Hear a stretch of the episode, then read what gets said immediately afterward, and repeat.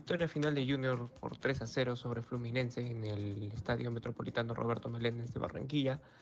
Eh, un partido con bastante intensidad, sobre todo por parte del local, ¿no? Durante la primera fracción, donde pudo encontrarse, pudo ponerse arriba en el marcador tras una buena jugada por la derecha por parte de Omar Albornoz, el desborde, el centro hacia el área y encontró al volante central que se descolgó. Didier Moreno para marcar el 1-0 Luego de ahí el conjunto del Fluminense intentó buscar rápidamente el empate tras los pasos filtrados de Pablo Ganso, pero no encontraron buen destinatario con Germán Cano ni John Arias.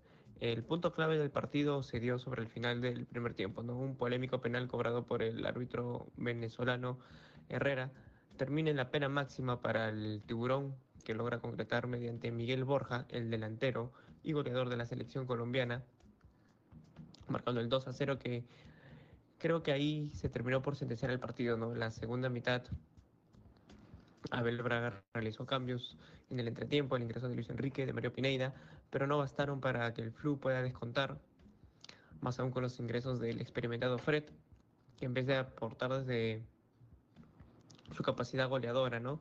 Eh, más entró en la discusión, contagió a sus compañeros con la con impotencia, ¿no? Y eso se vio reflejado en una pequeña bronca que tuvieron eh, los defensas de Fluminense con Miguel Borja.